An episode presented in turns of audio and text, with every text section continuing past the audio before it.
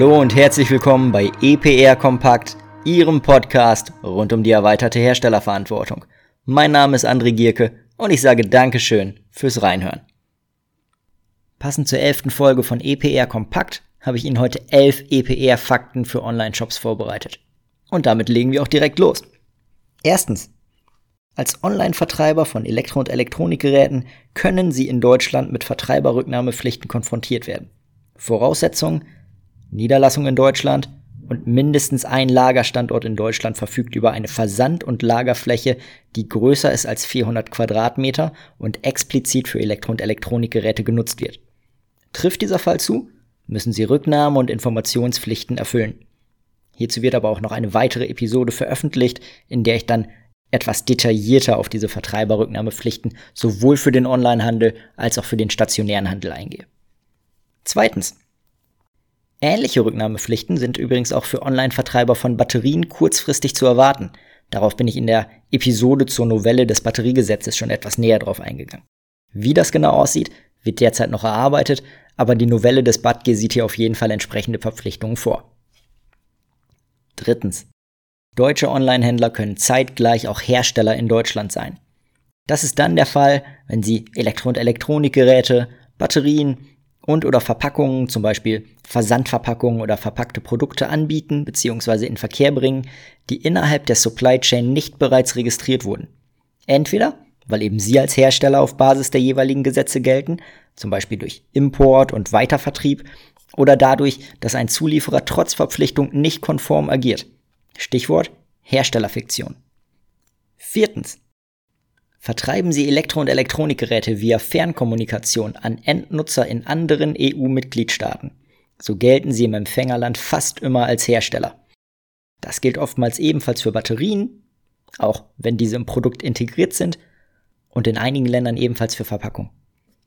Vertreiberrücknahmepflichten sind in diesen Fällen übrigens in der Regel nicht zu erfüllen, da sie durch ihr Vertriebskonzept als Hersteller gelten und der Vertreiber in der Regel einen nationalen Ansatz verfolgt. Das heißt, er soll also in dem Land auch niedergelassen sein.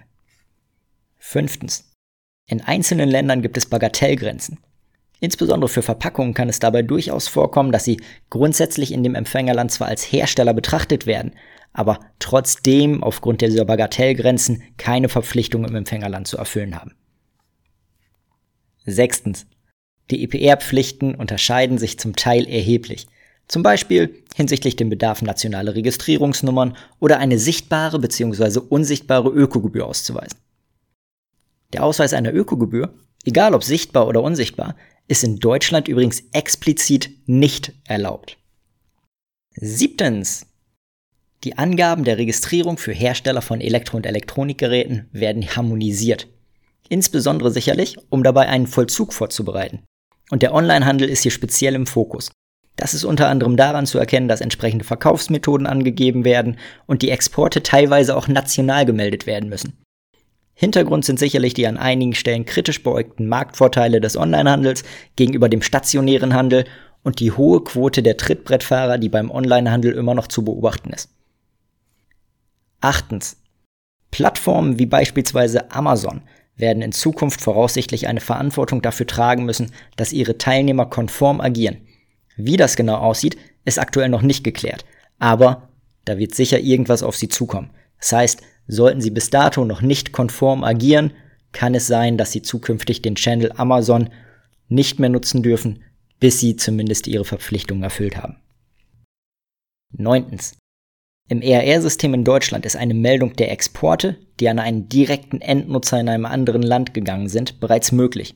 Sie ist allerdings noch keine Verpflichtung. Meldet jemand national die Elektro- und Elektronikgeräte, die via Fernkommunikation an Endnutzer in anderen Ländern vertrieben wurden, so muss man davon ausgehen, dass hier sicherlich ein Quercheck erfolgt, um die Einhaltung der Compliance im Empfängerland durchzusetzen. Die Register tauschen sich diesbezüglich entsprechend aus.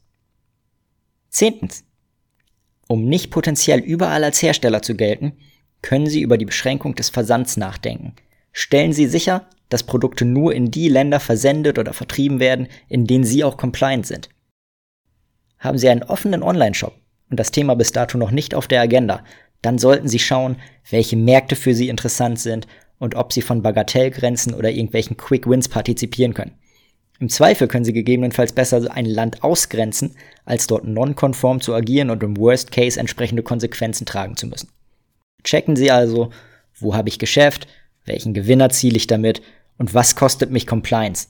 Dann können Sie weitere Schritte abwägen und den Businessplan entsprechend darauf ausrichten. Elftens. Sie wollen online in andere Länder vertreiben, aber Sie scheuen die Herstellerverpflichtung? Dann schauen Sie doch einmal nach entsprechend spezialisierten Online-Shop-Betreibern, die den Job für Sie übernehmen. Diese Dienstleister betreiben den Shop in ihrem Corporate Design, sodass Ihr Kunde also Ihre Marke wie gewohnt erlebt, aber als Vertreiber tritt dann der Dienstleister auf, der somit auch die EPR-Pflichten zu erfüllen hat. Sie nutzen also den Channel und erschließen den Markt, vermeiden aber zumindest direkt die administrativen EPR-Pflichten. So, und das war's schon zu den beispielhaften 11 EPR-Fakten für Online-Shops. Ich danke Ihnen fürs Zuhören mein Name ist André Gierke und ich würde mich freuen, wenn ich Sie auch das nächste Mal wieder begrüßen darf, wenn es heißt EPR Kompakt.